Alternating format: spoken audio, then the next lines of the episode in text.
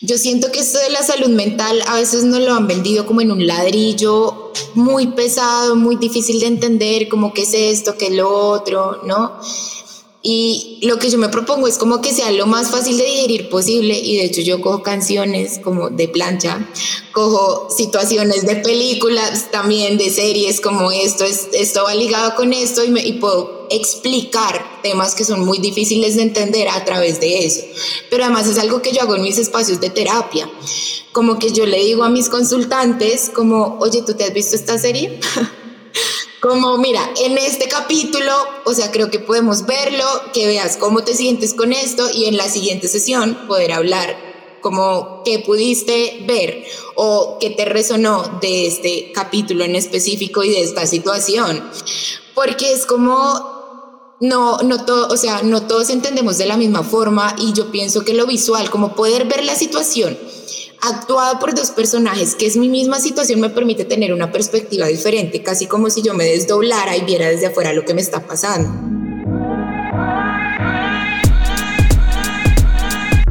Este es el podcast del libro Series Largas, Novios Cortos de Juliana Baunza del sello editorial Temas de Hoy, en el que con un tono fresco e incisivo, Abaunza convierte el hábito de devorar series en una forma de escritura. Cada semana lanzaremos un episodio con una invitada para conversar sobre los temas que aparecen en cada capítulo. En el episodio de hoy tenemos a Sarita Echeverry, psicóloga, para conversar sobre Gilmore Girls y el amor romántico. Bienvenidas. Hola Sarita, gracias por aceptar mi invitación para que hablemos de una de nuestras series favoritas. Yo sé, gracias a ti por invitarme a hablar de esto que es tan reciente en mi vida. Sí, esto justo, pues antes de que arranquemos, cuéntanos un poquito, tú eres, tú eres psicóloga y como desde la psicología, como qué tanto afecta tu profesión el hecho de ver series? O sea, como que tú estás diagnosticando gente, personajes mientras los ves o ves completamente desconectada de tu profesión.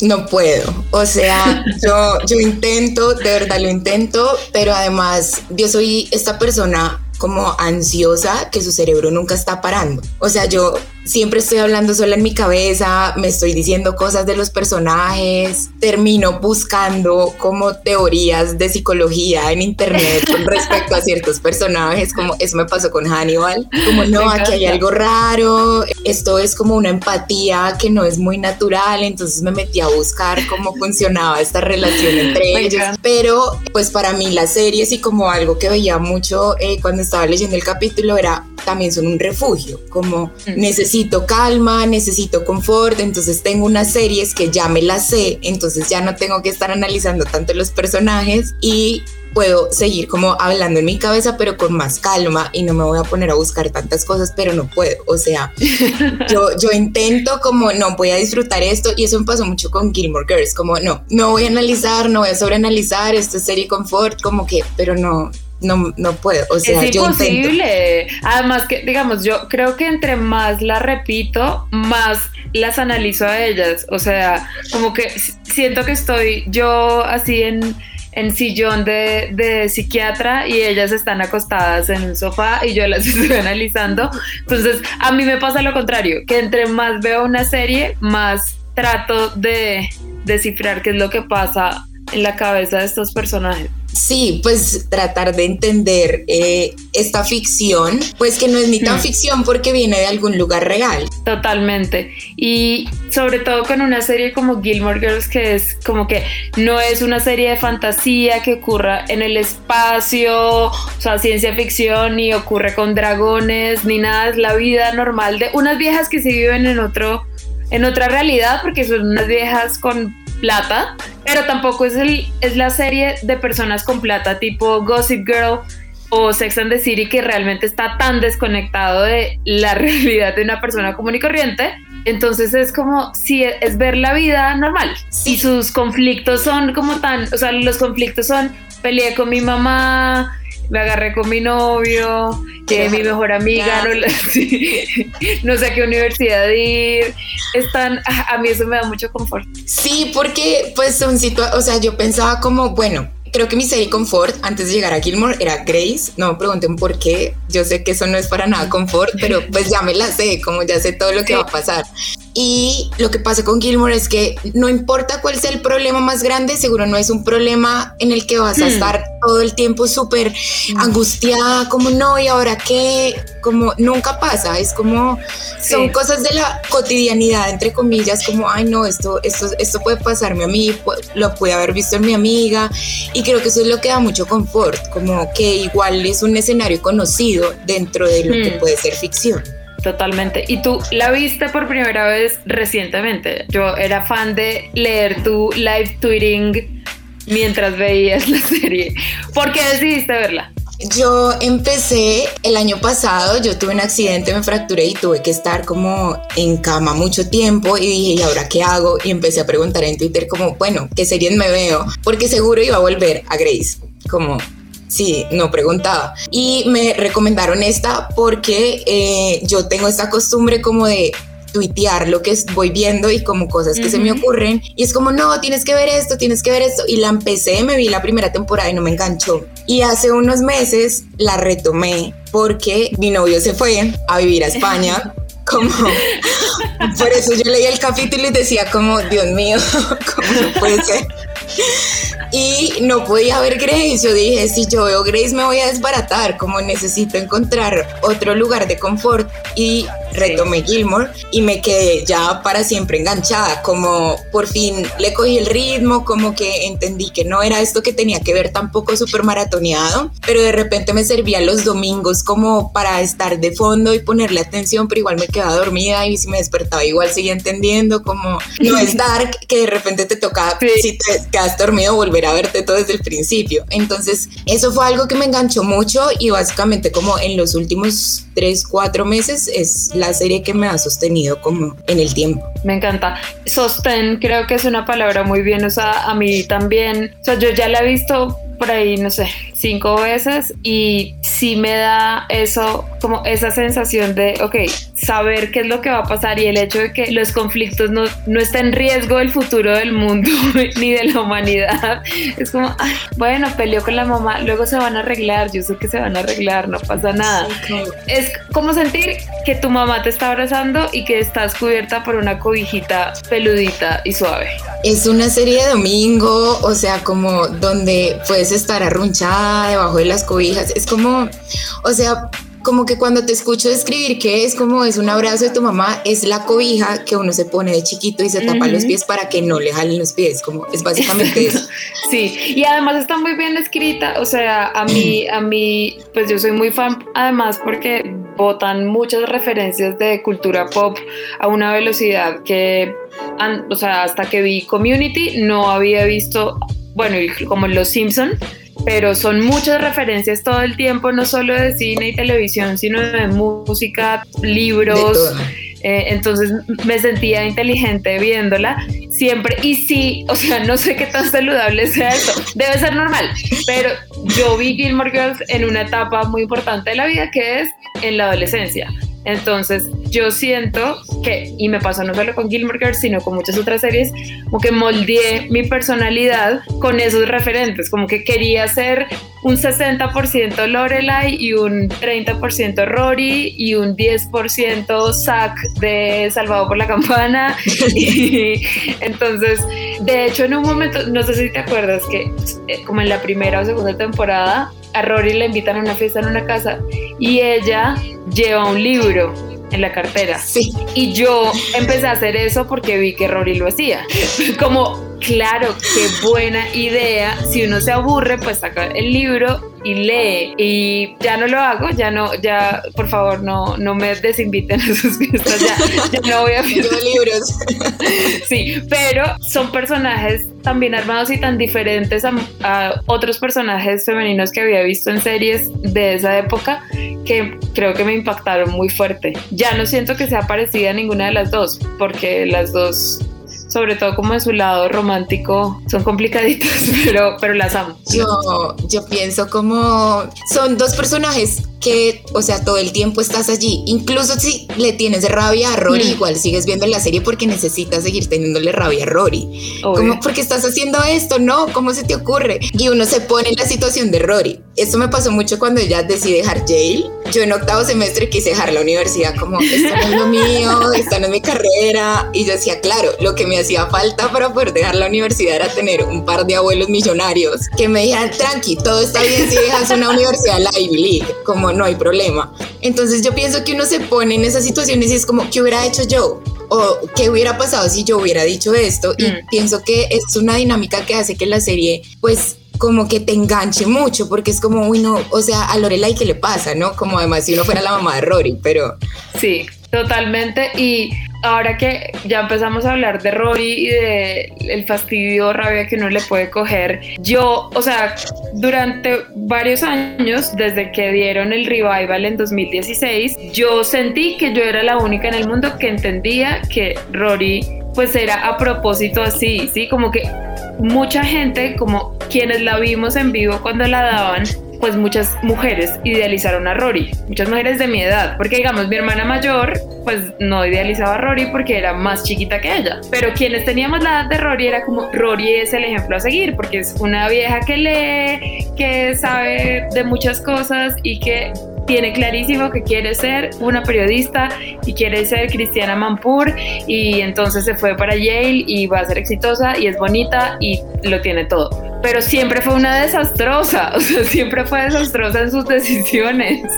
Yo siento que en lugar de decirnos como que somos muy Adam Driver como mujeres, como de este meme de somos Rory Gilmore, como sí. es el paralelo. Sí. Y pero además, esto que dices, como de me identifiqué y las mujeres de mi edad como que se veían en Rory. Yo me acuerdo que hubo una época en Twitter donde en muchas biografías veía como todo lo que sé lo aprendí de Rory Gilmore.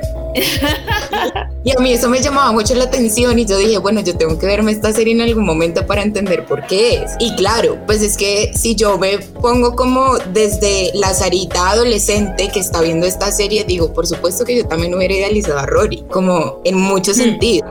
Sí, a mí no me pasó, o sea, yo le copié lo de cargar los el libro para una fiesta, pero de resto nada porque no me sentía, ella era como muy calladita y muy y muy bien santurrona.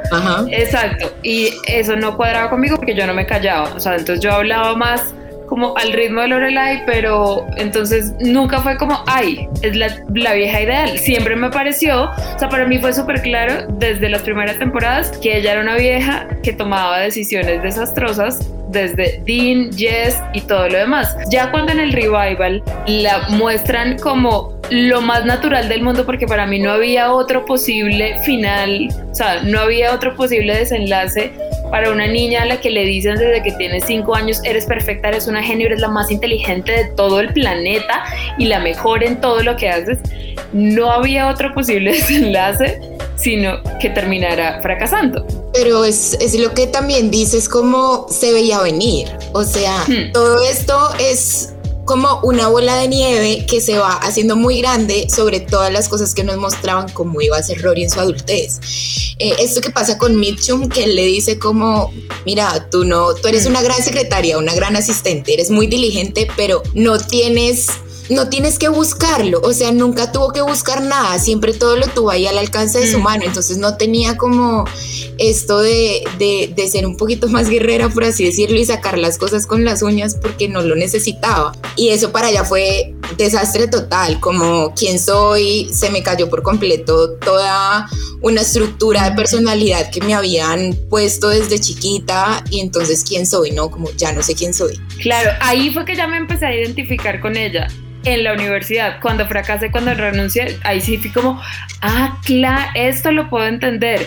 Las ganas de ser siempre perfecta, eh, como angelical, esas no las, no las podía entender, pero ya lo otro, cuando empieza a como los resultados de todo lo que se acumuló durante tantos años, ahí sí lo pude entender y no sé, o sea, es como mi predisposición a que me gustan mucho las protagonistas desastrosas como Fleabag y Crazy y la de Crazy Ex Girlfriend. Me gusta la gente que la caga porque me parecen personajes más interesantes. Entonces, aunque siento que sus decisiones me frustran, nunca sentí fastidio o rabia de verla. Que sé que sí le pasa a mucha gente, como que le da fast forward a las escenas de Rory. Yo soy como, pero te estás perdiendo la serie. Porque, pues. o sea, si ella fuera una vieja a la que le sale todo bien y vemos una temporada en la que ella de verdad está siendo una periodista súper exitosa, post beach, como, bueno, ¿y dónde está el conflicto acá? ¿Qué es lo, qué es lo divertido? y es mucho más natural, o sea, como persona a la que desde pequeña le dijeron, eres una genio, eres la más inteligente, y persona a la que todo le salía fácil sin tener que esforzarse, puedo entender esa frustración de cuando le dicen a uno como, no, eres promedio, eres una más. De pronto fuiste especial allá en tu pueblo, pero que no. Sí, como, eh, pero además, eh, esto que dices, como fuiste especial allá en tu pueblo y es como cuando crecimos en pueblo nos identificamos más con eso, como Ay, sí, el número, el es número 15, como, como de 30 personas que van en el pueblo. No mentiras, estoy exagerando, pero, pero pues sí es eso, es como luego llegas a estudiar como con todo un espectro de personas que seguro además han vivido mucho más que tú porque tienen la cercanía de la ciudad y todo lo que pasa como en los sitios grandes y te das cuenta como, wow, claro, en el pueblo Rory es la mujer maravilla, como es mm. la niña maravilla, todo el mundo la quiere, todo el mundo la conoce, todo el mundo estaba esperando a que ella se fuera a jail, básicamente casi le hacen pues una despedida en el pueblo porque se iba a jail y llega a jail y es como, o sea, eh, como eres una igual a todas y me acuerdo mucho de una escena donde un profesor la califica pues mal, como no mal porque mm, normal. normal y ella llega a reclamarle como porque la calificó mal y qué es lo que necesita y yo decía, amiga, eso no pasa en las universidades. Sí, es cierto y ella creo que ella me demuestra una de como de las cosas que no creo que esté mal, pero siento que es algo peligroso y es fijarse una meta absolutamente inflexible y ella desde, o sea, Lorelai lo dice súper orgullosa. Y además Lorelai le alimenta todo esto, ¿no? O sea, Lorelai es el 90% de por qué esa niña es como es. Eh, y entonces obviamente, no, Rory desde que aprendió a hablar, sus primeras palabras fueron, quiero ir a Harvard y es como, entonces si supuestamente desde los cinco años estás diciendo que quieres ser periodista, quieres ir a Harvard, cualquier cosa que haga cambiar los planes entonces es una causa de crisis existencial porque estás pegando tu personalidad a eso, como a una cosa que decidiste cuando tenías cinco años. No tiene sentido. Y además es como, pues a mí me genera mucho conflicto la relación entre Rory y Lorelai. Como, es muy, muy codependiente. sí, como una parte de mí, la parte no racional que se acuesta a ver la serie es como, uy, no, genial, como, qué chistosas, comparten un resto, como, ¿no? Sí. Y la otra parte es como tu mamá no puede ser tu mejor amiga. O sea, tu mamá es tu mamá y es una figura totalmente distinta que evidentemente debe representar como que es una autoridad. Y yo siento que Lorelai en sí nunca fue una figura de autoridad para Rory. Siempre fue su mejor amiga. Y por eso cuando Lorelai intenta ser figura de autoridad, en los desastres que comete Rory, Rory se enoja y se va. Como, claro, esto es, esto es normal, pero para ella es el doble del enojo porque es como, tú eres mi mejor amiga, no me puedes juzgar. Y es como, no, no es tu mejor amiga, es tu mamá. Exacto. Entonces a mí eso me conflictúa mucho, como, como que el, primer día de Rory en la universidad que se lleva a Lorelai es como, es tu mamá, no puedes llevarla a todos los espacios tuyos, de verdad, o sea, independízate Rory, por favor, como ya es momento. Es, es culpa de Lorelai, o sea, señora, váyase a su casa, yo no. Deje de joder. Pero además llega a hacerle una pijamada a todas las amigas de Rory, como basta. Pero yo siempre me pregunté como si era su necesidad de mantener a Rory como una niña o era su mm. necesidad de vivir a través de Rory lo que ella no pudo vivir, porque además siento que ella fue una adolescente que básicamente fue obligada a adultar, pues porque tenía que maternar a su hija y además decidió hacerlo sin la ayuda de sus papás, entonces se va, que además tampoco entiendo por qué se fue, porque además el horrible que pueden ser Emily y Richard, que igual son personas también muy complicadas. Complicadas. Pues igual llegaron a buscarla, como, como que iban a ir por ella porque te fuiste sola, esto, y yo siempre vi como que mm. igual la ayuda de ellos estaba allí disponible en sus términos mm. complicados, pero estaba allí y Lorelai decidió simplemente no tomar esa ayuda como no lo voy a hacer. Entonces, claro, es obligada a adultar, como es una adolescente como adultizada, por así decirlo, a las malas. Y necesita cómo poder recuperar esa época perdida de la adolescencia y entonces aprovecha como la etapa de adolescencia de su hija para poder hacer eso. Totalmente, y, y como ella no pudo, uno de sus como de sus frustraciones fue no poder estudiar y graduarse de la universidad y lo hace después como estudia no sé, administración en una, en una universidad ahí X del pueblo, pero entonces es como, claro, mi hija puede hacer todo esto que yo hice y supuestamente, o sea, ella, Lorelai en su cabeza piensa, yo no le voy a poner, no voy a hacer con Rory lo que mis papás hicieron conmigo, Tal cual. que es como tenerle un plan de vida y eso es lo que tienes que hacer. Pero sí lo termina haciendo, no desde un lugar de represión y como buenas maneras y costumbres de la sociedad, pero sí desde un lugar, o sea, le pone mucha presión a Rory desde que está muy chiquita, aunque sea una mamá querida, chistosa, oh sí, veamos películas juntas, le pone mucha presión y entonces, pues, ¿qué esperas? ¿Qué esperas? Pues, que si tu hija se robe un yate y renuncie a Yale, obviamente. Pero además es como... ¿Qué más esperamos? Te fuiste al otro extremo. Como que ella dijo, mm. no voy a ser mis papás y realmente sí, aunque termina igual haciéndole a Rory un plan de vida igual de marcado que se lo tenían sus papás, porque además cuando Richard le dice, bueno, ¿y por qué no piensan también en Yale? Esta señora enloquece, como claro, tú quieres hacer todo, ¿no? Como es Harvard y punto, como no hay nada más allá de esto, como es esto y ya. Y pues se fue a todo el extremo de sus papás, como voy a ser la mejor amiga de mi hija, nunca la voy a regañar, como no le voy a poner límites, y es como pudiste haber llegado a un punto medio que tal vez fuera un poco más sano para todos pero se fue al extremo total, como en un extremo están Richard y Emily y en el otro están Lorelai. Pero además luego es muy mm. chistoso porque termina Lorelai llegando donde sus papás a decirle, Rory se me salió de control, necesito que hagan algo. Ajá. Y ellos deciden volverse Lorelai. mejores amigos. De, sí, como vamos a hacer Lorelai.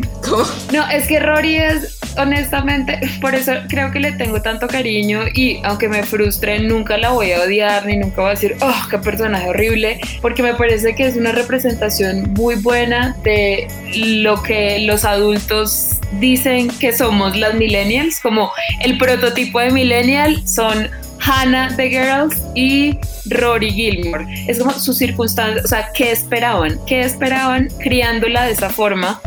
Dándole todo, no significa que esté mal como darle cosas a, los hijos, pero me parece un, o sea, como una evolución absolutamente esperada lo que le pasó al personaje em, y entre más desastrosa es, más, más me identificaba con ella y más me parecía interesante. Yo siento que esto como de identificarnos con un poco con las eh, los personajes desastrosos es conectar un poco con la realidad también, mm. como como sí, pues es que si hubiera sido esta vieja súper exitosa, pues es como, ay, qué aburrido, porque igual se lo dieron todo, donde está mm. también como la lucha. que ella se lo haya ganado un poco, la lucha, ¿no? El sudorcito de la frente. En cambio, esto no, es como, claro, creo que representa mucho las dificultades que hemos podido tener en muchas etapas de nuestra vida.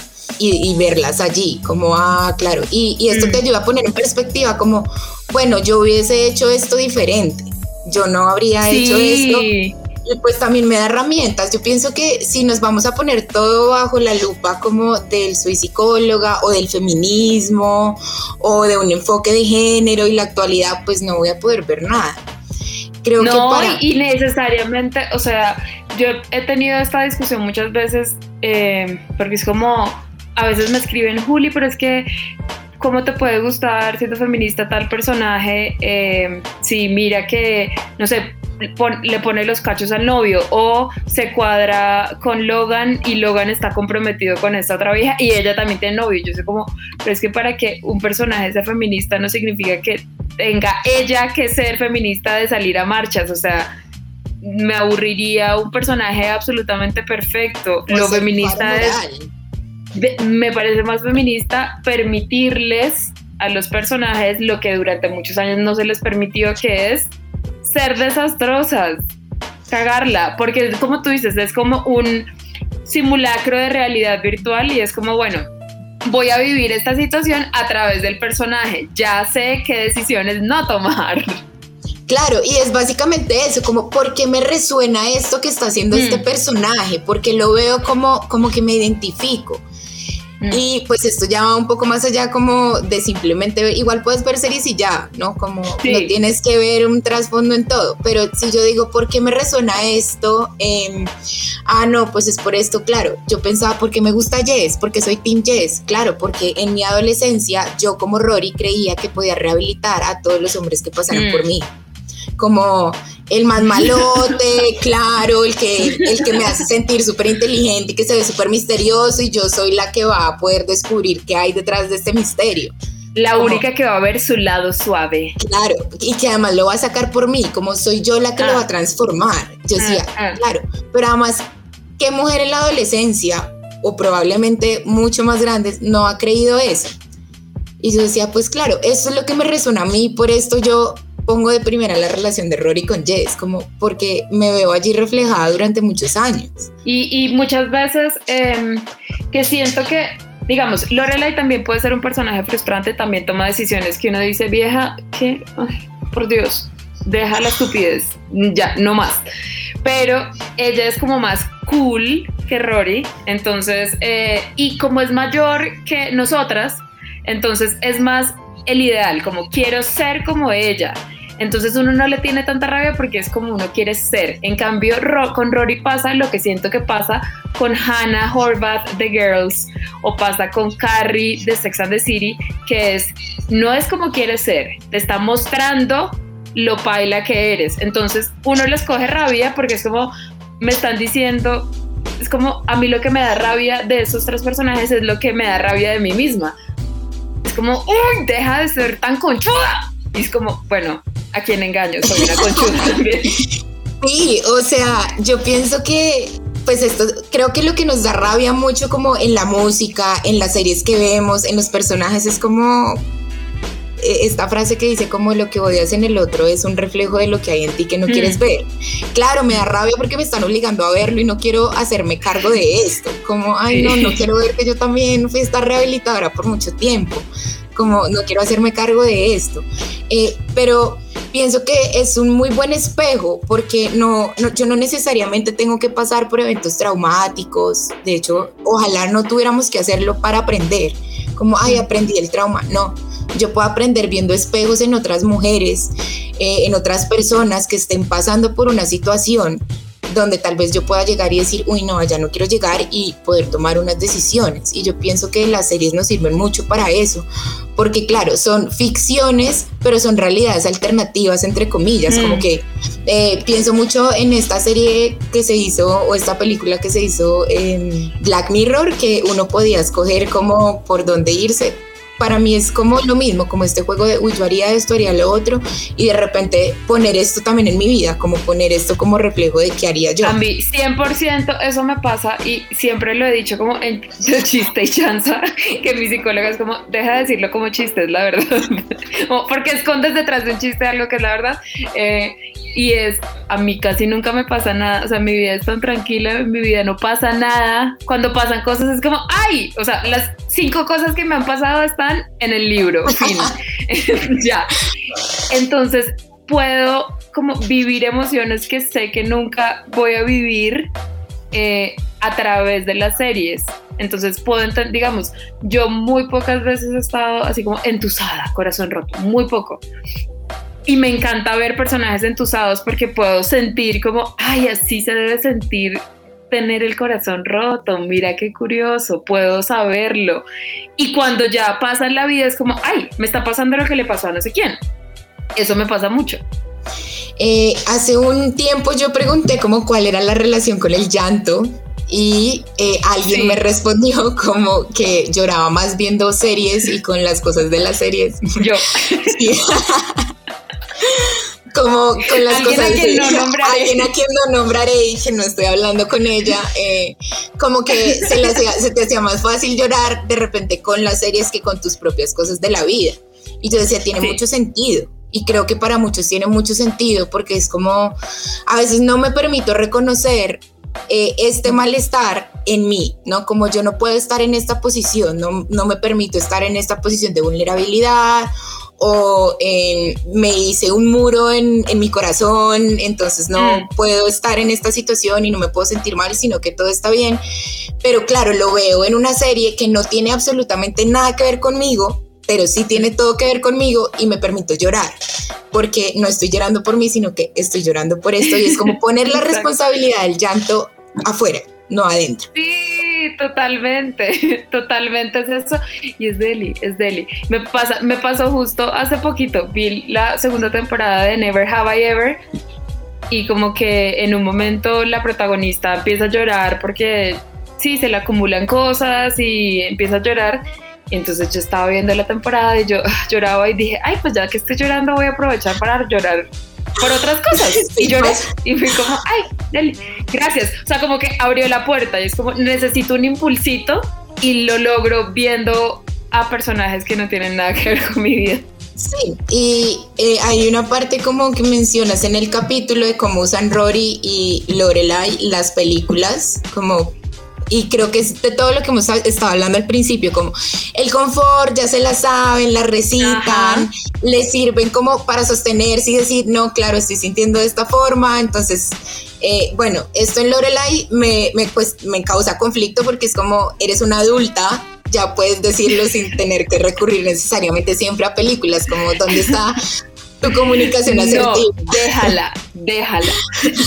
Pero entiendo también que, claro, no todos comunicamos ni tenemos la facilidad de, comunica de la comunicación como eh, creo que yo me da, o sea, yo soy muy comunicativa y yo soy como, bueno, me siento de esta forma, esto que tú haces me hace sentir así y para mí es muy fácil, pero yo no puedo esperar a que el otro inmediatamente me responda, no, tienes toda la razón, yo también, me, porque es difícil, no nos enseñaron a comunicar lo que sentimos. Sí. O sea, está nulo. Entonces, claro, entiendo que para Lorelai es una herramienta como todo esto que ha visto, todos estos universos que tiene en su cabeza a partir de las series y películas que ha visto, para poder decir, esta situación específica de esta película soy yo, pero yo no sé lo que hablábamos del llanto, no sé cómo decirlo yo como en mi situación específica y necesito algo que lo comunique por mí. Y para mucha gente es la música, es un pedazo de un libro y eso está bien. Creo que tenemos que también permitirnos y valorar un poco más ese otro tipo de lenguajes. Sí, a mí eso me avergonzó mucho tiempo, como que cuando me he dado cuenta que lo hacía porque lo hago mucho, o sea, así como, eh, no sé, una amiga me cuenta una situación, como, no, mira, me pasó esto y esto y esto, no sé qué hacer, y yo mi cabeza es de verdad una biblioteca de referencias. Entonces me cuentan algo y yo, ah, eso le pasó a tal personaje en tal película. Y les cuento como qué fue lo que ese personaje hizo y qué fue lo que le pasó, porque esa es como mi referencia de, ah, ok, cuando a alguien le pasa esto puede resolverlo de esta forma, o si hace tal cosa, le sale mal por tal y tal razón. Entonces lo he hecho mucho, ya es como chiste de, de, por favor, ¿qué referencia vas a sacar? Y durante mucho tiempo fui como, me siento no, como no, no preparada para el mundo real porque todas las referencias son de series, pero luego me di cuenta de lo que acabas de decir, de, bueno, esta es mi, mi caja de herramientas para explicar lo que las otras cosas para las que no tengo palabras. Y me pasa conmigo especialmente. Mis diarios son, pues eso, son me pasó esto. Y esto me hizo acordar de cuando Rory le dijo a Dean tal cosa porque sentí exactamente eso que ella sintió. Y la había visto mucho antes de sentirlo, entonces tener esas referencias y sobre todo cuando es en personajes que están bien escritos y bien actuados, entonces quedas como con, con esa figurita, con ese lego de esto representa la realidad. Y pues eh, pienso que es una herramienta de autoconocimiento pero que además es mucho más light, ¿no? Como eh, yo siento que esto de la salud mental a veces nos lo han vendido como en un ladrillo muy pesado, muy difícil de entender, como qué es esto, qué es lo otro, ¿no? Y lo que yo me propongo es como que sea lo más fácil de digerir posible y de hecho yo cojo canciones como de plancha, cojo situaciones de películas también, de series como esto, es, esto va ligado con esto y, me, y puedo explicar temas que son muy difíciles de entender a través de eso. Pero además es algo que yo hago en mis espacios de terapia. Como que yo le digo a mis consultantes como, oye, ¿tú te has visto esta serie? como, mira, en este capítulo, o sea, creo que podemos verlo, que veas cómo te sientes con esto y en la siguiente sesión poder hablar como qué pudiste ver o qué te resonó de este capítulo en específico y de esta situación. Porque es como no, no todo, o sea, no todos entendemos de la misma forma y yo pienso que lo visual, como poder ver la situación actuada por dos personajes, que es mi misma situación, me permite tener una perspectiva diferente, casi como si yo me desdoblara y viera desde afuera lo que me está pasando.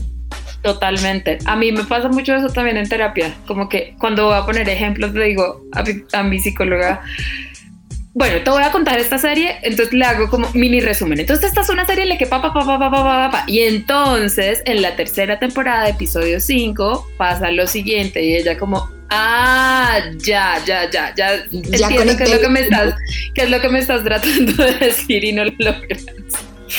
Y pues pienso que para mí eso ha sido muy importante como encontrar los diferentes lenguajes, ¿no? Como yo no, no puedo llegar hablando, eh, y es que Freud dijo, y es que Lacan, y porque no me van a entender, o probablemente sí lo van a entender, pero no pienso que sea igual de cercano. ¿Sabes? Como a cuando yo pongo una situación en específica. Y creo que en general para mí eso ha sido Gilmore Girls, como son situaciones muy específicas que aunque no, no, no pasa de la misma forma como que fuimos a Yale, pero igual, ¿cuántos no hemos querido dejar la carrera a mitad como tirada? ¿Cuántos no la hemos dejado, cuántos no la hemos dejado tirada? Eh. Exacto. Levanten la mano. levanten la mano los que yo le digo a eso crisis de identidad profesional. Sí, Como en algún momento seguro todos nos hemos dicho, ¿será que sí soy bueno para esto? ¿Soy buena para esto? Eh, ¿Será que escogí la carrera que era? ¿Cómo hago para poder cambiar? Además, esta estructura que también nos metieron allí, como metieron a Rory, no, si ya te metiste en la universidad, tienes que conseguir este cartón y tienes que hacer tu carrera sobre este cartón, entonces tienes que hacer una especialización que esté ligada a este cartón que ya tienes y no te puedes salir de ahí. Exacto, y no, o sea, que es un problema no solo de nuestra cabeza, sino de cómo está hecho el mundo, de no nos dan posibilidad de fluir con, o sea, uno elige la carrera a los 17 años o antes, si uno es como Rory, por eso, eh, y, y, a los 17 años, o sea, compárate tú ahorita con tu yo de los 17 es otra persona, entonces poner tanta responsabilidad en las manos de una culicagada en la que no confío como yo, es como no, y yo he cambiado, o sea, yo estudié ingeniería química, me cambié comunicación, entré así como Rory de voy a ser periodista y estudiando periodismo, dije, yo no quiero hacer periodismo. Entonces fueron como cinco crisis de qué quiero hacer y precisamente se vuelve en crisis porque nos meten en la cabeza que eliges una cosa y eso es lo que vas a hacer toda la vida. desde, desde empiezas un libro, te lo terminas. Empiezas una serie y te la acabas así la estés odiando. Y abandonar y cambiar de decisión y cambiar de opinión debería ser lo más normal del mundo. Como, ya soy una persona diferente, ya no quiero esto. Eh, a mí eso me ha chocado mucho este año, ¿no? Como o sea, este año es mi año Rory. Es, mi año Rory. Este es mi año Rory. Como, oh my God. como que yo en octavo semestre dije, no quiero, yo siempre quise estudiar diseño, como diseño de modas, diseño, amaba dibujar desde pequeña. Eh, y de repente dije, no, pues em, me dijeron, amiga, o sea, vive en Colombia, esto no va a funcionar, no te vamos a dar esa carrera, esto. Y yo, bueno, pues quiero ser que estudiar medicina. Gracias a Dios yo no estudié medicina porque ahí hubiera sido peor, como mal. Y en la psicología como que, bueno, encontré un lugar que me gustaba, como que eh, el entendimiento del otro, mentira, era el entendimiento mío, yo estudié psicología para entenderme a mí misma, esa es la realidad, como, eh, sí. Y en octavo semestre dije, esto no es lo que yo quiero, me voy a salir y mi familia, octavo, o sea, ya me faltaba como nada. Y mi familia como, no, la psicología sirve para todo y efectivamente pues es algo que uno puede aplicar mucho ciertas mm. cosas, pero además ahora me di cuenta como todo lo que tú hagas en tu vida, seguro le puedes encontrar una aplicación en otro lugar que a lo mejor uno no crea que está relacionado por ahí, pero no es una pérdida de tiempo tampoco. Como nada de lo que le da una experiencia es una pérdida de tiempo, pero nos enseñaron que si no hay unos grandes logros, es una pérdida de tiempo. Entonces, como que hace, un, hace unos meses yo llegué y dije, ya no quiero estudiar psicología clínica, yo no quiero ser psicóloga, yo soy terapeuta y soy acompañante y lo que quiero estudiar es arte. O sea, arte desde aprender a dibujar esto porque yo quiero hacer arte terapia. y me pinté el pelo, me hice perforaciones, me empecé a tatuar como estoy siendo yo, como me salí de la estructura en la que me habían puesto toda mi vida de que tenía que hacer esto, pero además que yo seguí de vigilante, ¿no? Y creo que eso fue lo que le pasó a Rory, como ella era la propia vigilante de la estructura en la que la metieron toda la vida, porque igual sus abuelos la recibieron como si nada en su casa y su mamá le dijo, bueno, tú eras como resuelves, ¿no? Pero ella seguía como siendo la vigilante de estas columnas que le pusieron de tú tienes que ser esta niña genio, tienes que ser esto, tienes que ser lo otro y pues es como salte tú de, esta propia edificación que hicieron y que ya nadie te está obligando a estar ahí. Sí, e incluso porque ella en el colegio, y bueno, cuando se graduó de la universidad, que te acuerdas que en la última temporada dicen, bueno, Rory se gradúa y se va a ir como en la campaña de Obama. Entonces uno dice, no, Rory va a terminar en la Casa Blanca. Olivia Pope. sí, como una vieja durísima. Y luego nos muestran que no, no pasó eso, pero entonces eh, escribió un artículo para The New Yorker y fue súper bueno. Entonces yo siento, me imagino en la cabeza de Rory como, listo, ya. Bueno, no me salió lo de, la, lo de la Casa Blanca, X, realmente no quería. Ahora voy a escribir así artículos para revistas porque soy una genio y todo lo que yo escriba va a ser publicado y va a ser celebrado. Y cuando después de un primer éxito, como, ok, escribe un artículo al que le fue bien, escribe otro, es como, ah, no, ya no soy capaz de escribir más. Entonces, wonder. Sí, es como va de un éxito en una cosa a otro y no, no es capaz de continuarlo. Entonces, todo siempre metido dentro del periodismo, tengo que escribir, escribir, escribir para otros. Y ya al final, que a mí ese revival no me gusta, pero me parece chévere la decisión de escribir un libro eh, sobre pues su historia y su familia, pero ahí el conflicto es no es solo tu historia, vas a contar la historia de tu mamá y la historia de tu mamá no te pertenece, pero al menos se salió ya de voy a ser la periodista número uno de Estados Unidos. Sí, como que se permitió salirse también de esta estructura que ella se obligó a tener allí, como no, tengo que ser esto, tengo que ser esto. Em, y pues finalmente yo estoy segura que si Rory hubiera decidido un día, no sé, estudiar panadería con Suki y trabajar en el IN, como no hay problema, Rory, te amamos, todo lo que tú hagas va a ser espectacular, como... Eh, es la presión de ella contra ella, o sea, nadie, nadie está diciendo que eso a mí me costó mucho entenderlo en mi vida y lo entendí un día que mi mamá me sentó y me dijo, Julián, a nadie le importa, a nadie le importa. y yo, a nadie le importa y ella como, a nadie le importa.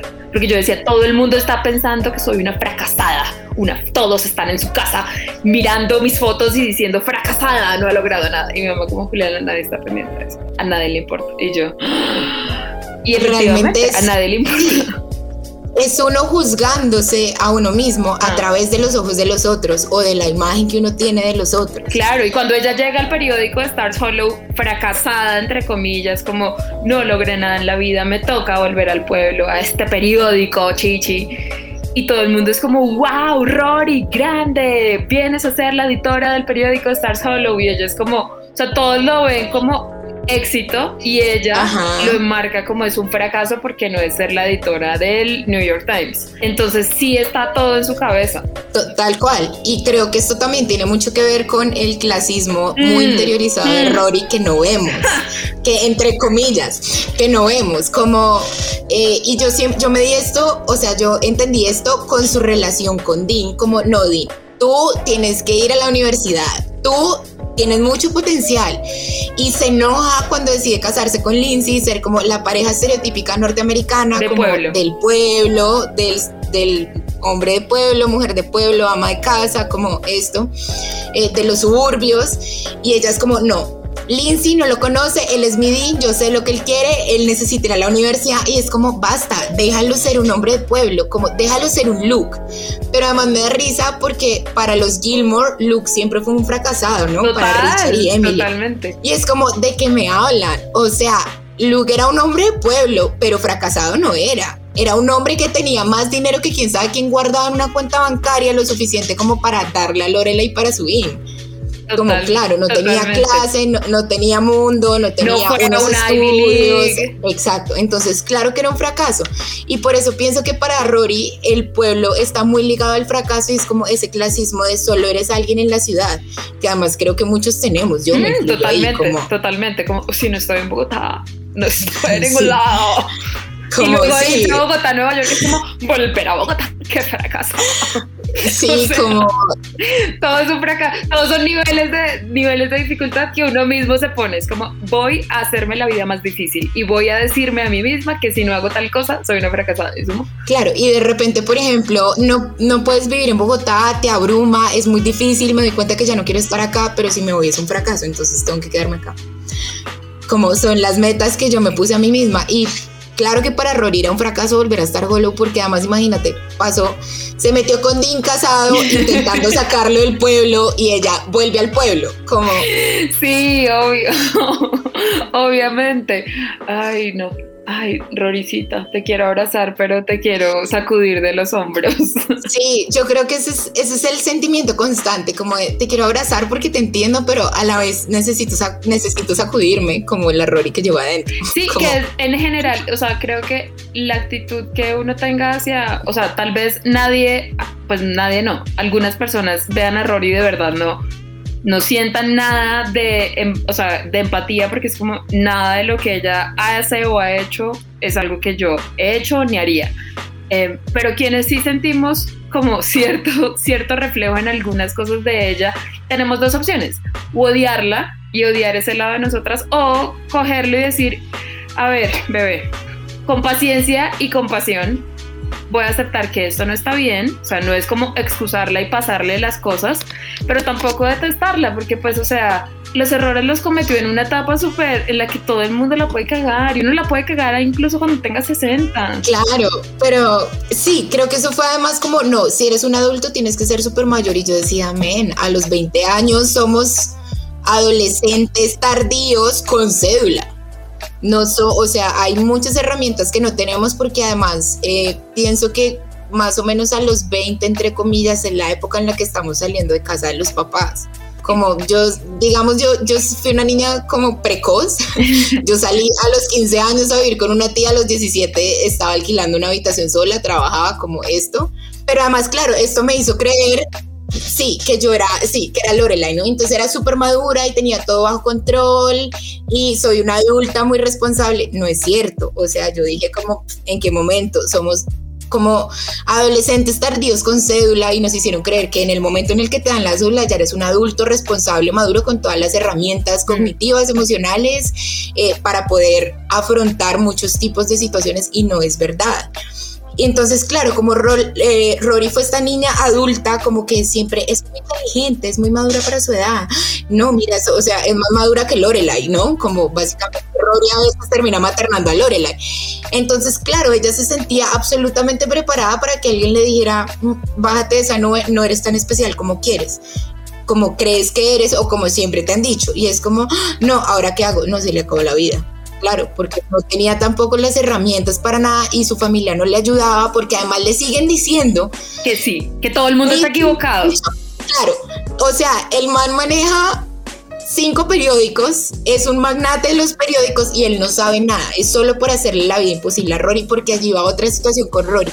Rory nunca tiene la culpa de nada, siempre la gente a su alrededor como siempre son los novios a su alrededor los que son unos perdedores, ¿no? Como ese, es el problema, que todos, o sea, obviamente ningún, ni Jess, ni Logan, ni Dean son perfectos, obvio, pero realmente, digamos, yo odié mucho a Jess, es mi anti-man, o sea, nunca me gustó, cuando llegó dije, patético, lo odié, lo odié y lo odiaba mucho porque era como el tipo de relación y de man que veía en mis amigas y yo decía, esto me parece paila, no me, nunca tuve ese mal de, de querer rehabilitar.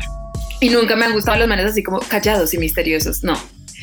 Y entonces, pero lo odiaba mucho y en un momento de mi adultez ya dije como, ¿por qué estoy odiando tanto a un personaje que uno es un adolescente, abandonado por sus papás además, eh, y dos es y dos es ficticio, Juliana, porque lo está, porque carga tanto odio contra él.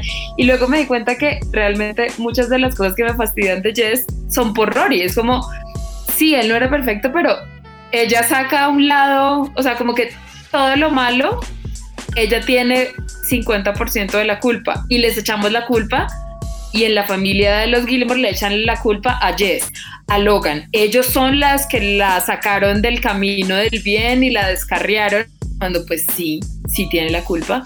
O sea, como todo es por producto de su crianza y producto de su familia, pero pues también todos somos responsables de lo que hacemos con esa crianza y esa familia en la que Claro, o sea, llega un momento de la vida en el que ya no podemos seguir diciendo, no es porque, claro, me criaron así, es la herida que tengo, porque ya somos adultos, como ahora tú eres el adulto a cargo de tu niño interior, como eres tú el que toma las decisiones ahora, como hazte responsable y hacerse responsable, es decir, bueno, a mí me criaron de esta forma, pero yo no tengo por qué seguir sosteniendo estas enseñanzas, puedo hacer algo totalmente distinto.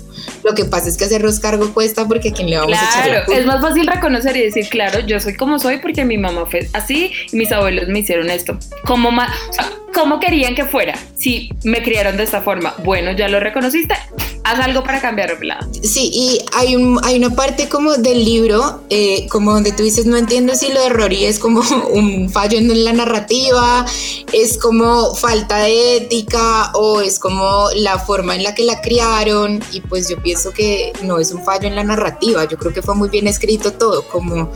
Eh, creo que igual a Rory siempre le enseñaron que ella podía tomar las cosas porque estaban a su mano y que como estaban a su alcance estaba bien, eran para ella. Y creo que eso también se representó mucho en sus, en sus relaciones porque además es la niña eh, prodigio, ¿no? La mujer prodigio, como, como que es un, es un premio que tú puedas estar conmigo, pero yo necesito alzarte a mi nivel. Totalmente. Y por eso cuando Jess vuelve exitoso en sus propios términos y le dice, vieja, ¿qué estás haciendo? Ella yo sé. No, ¿qué? Él, yo era la exitosa al lado de él y ahora es al revés, no puede ser. Ay, Rory. Claro, pero además él logró hacer algo que Rory de repente no pudo, que fue como entender de dónde venía toda su rabia, todos sus problemas y hacer algo con eso. Y pues Rory nada, como ni le echaba la culpa a sus abuelos ni a su mamá porque tampoco era capaz, pero tampoco se hacía responsable ella. Es como el universo tiene la culpa. El universo, conspira. Y ahora que está embarazada, pues quién sabe qué vaya a pasar. Continuará el ciclo de una mujer, una niña en el cuerpo de una adulta criando a otra niña que se hará cargo de ella y le pasará los traumas. Lo sabremos si hacen otra temporada del revival. Otro revival. Ay, Sarita, llevamos cincuenta y pico minutos. Podríamos hablar, yo creo que cinco horas de Gilmore Girls. Seguro. Pero eh, nadie aguanta un podcast de cinco horas. Entonces, gracias, gracias por aceptar esta invitación. Gracias por leer el capítulo del libro eh, y el libro en general. Eh, cuéntanos dónde te pueden encontrar a ti en Twitter para leer tus live tweetings de series, en Instagram. Bueno, eh, yo aparezco como la del diminutivo en Twitter y en Instagram, pues que es en realidad lo que más uso. En Twitter básicamente es sí, como mis opiniones eh, que salen así como de la nada, como sin filtros cuando estoy viendo series. Y en Instagram, pues es más como lo que precisamente trato de hacer es como compartir estas cosas que tienen que ver con salud mental, eh, pero de una forma mucho más fácil de recibir, como para que podamos entender. Entonces, bienvenidos por allí. Vayan, síganla porque es muy chévere su cuenta en Twitter y en Instagram, en todas partes. Gracias, en serio. Te mando un abrazo. Em, y oigan el próximo episodio de este podcast. Gracias. bueno, gracias a ti, Juli, por invitarme y pues a todos como por este espacio. De verdad fue muy divertido. Y bueno, gracias. Chao.